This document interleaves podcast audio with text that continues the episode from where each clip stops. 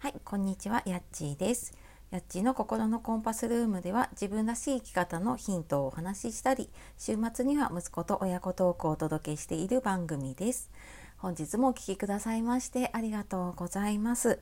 えー今日私の住んでいるね、あの関東の方は朝から雨がしとしと降っていますが、まあそんなね、ちょっと雨の音も楽しみながらね、やっていければと思います。はい。で、えー、と、今日はですね、デジタル情報をどうやって管理しているかなっていう話をしようかなって思います。えーきっとねあのこれを聞いているあなたもいろんなデジタル情報だったりとかあとは自分自身がね使っているものたくさんあると思うんですがなんかそういったものってねどうやなんかどんな風に自分で把握をしてでもしくはねなんかうーんどうやってこう家族とね共有しておくかってどうされていますか？えー私自身ねあの今こうコーチングライフコーチとして、まあ、コーチングやっているのとあとはまあずっとねあの長年介護の仕事に携わっていたのもあって、え就活とかねエンディングノートのサポートとかもさせていただいていて、まあ、その中でねやっぱり話を聞いてで私自身もうんと物の整理ももちろんそうなんですけれども物に見えないそのね、えっと、デジタルのスマホに入っているものとかパソコンに入っているものとかそういうもののね、えっと、情報っていうのもねどうやって管理をしていくのかであのどうやってね家族に伝えておいたらいいのかっていうのを、えーちょっとねいろいろ考えながらやっているところです。でうんなんか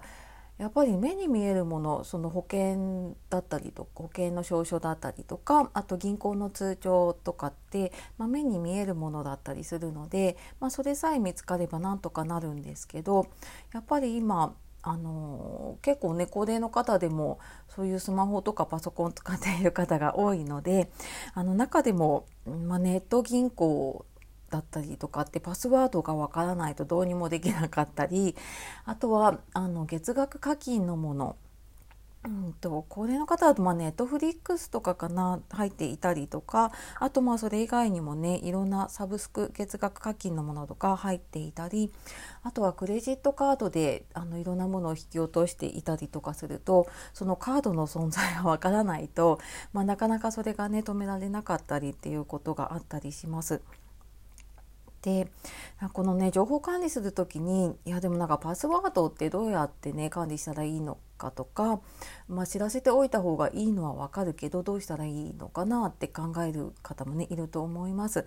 であの私はその情報を書き出すもの例えば銀行の口座こういうのがあってとかクレジットカードこういうのがあってっていうのは、えー微暴録代わりにしているエンディングノートが1冊あるので、まあ、そこに書き出しをしていてでパスワードは一応そこもねあのいろんな ID パスワード書く欄があるんですけれどもちょっと全部一緒に書いとくのは嫌だなと思うので、まあ、エンディングノートは何かあった時に見れるような場所に置いておいてでパスワードだけはちょっと別のものに書いて、えー別の場所にしまっています。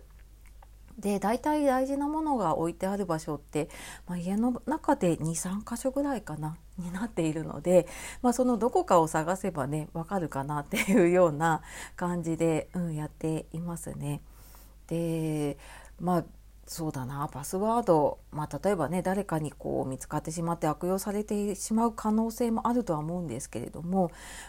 うんまあ、ただ家の中にねその知らない人が入ってきてそれを見る確率と 自分にもしものことがあって家族がね困る確率とじゃあどっちがどうかなって思った時に、うん、やっぱりパスワードをね、うん、ある程度こう知っておいてもらった方がいいなっていうのとあとは、まあ、パスワードが見つからなかったとしてもねこういうものを使っているっていうものがまとまっていれば、まあ、あとはね家族の判断でどうするかっていうのがうん、あのできるのかなっていうふうに思っています。のでうんなんかちょっとずつね一気にやろうと思うと、まあ、なかなかね時間も取れないし、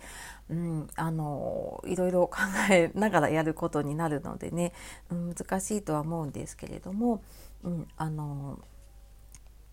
少しずつなんか思い立った時にねちょっとメモをしておいてそれをまた書き写していったりとかねどこかにまとめておくっていう感じでいいかなって思います。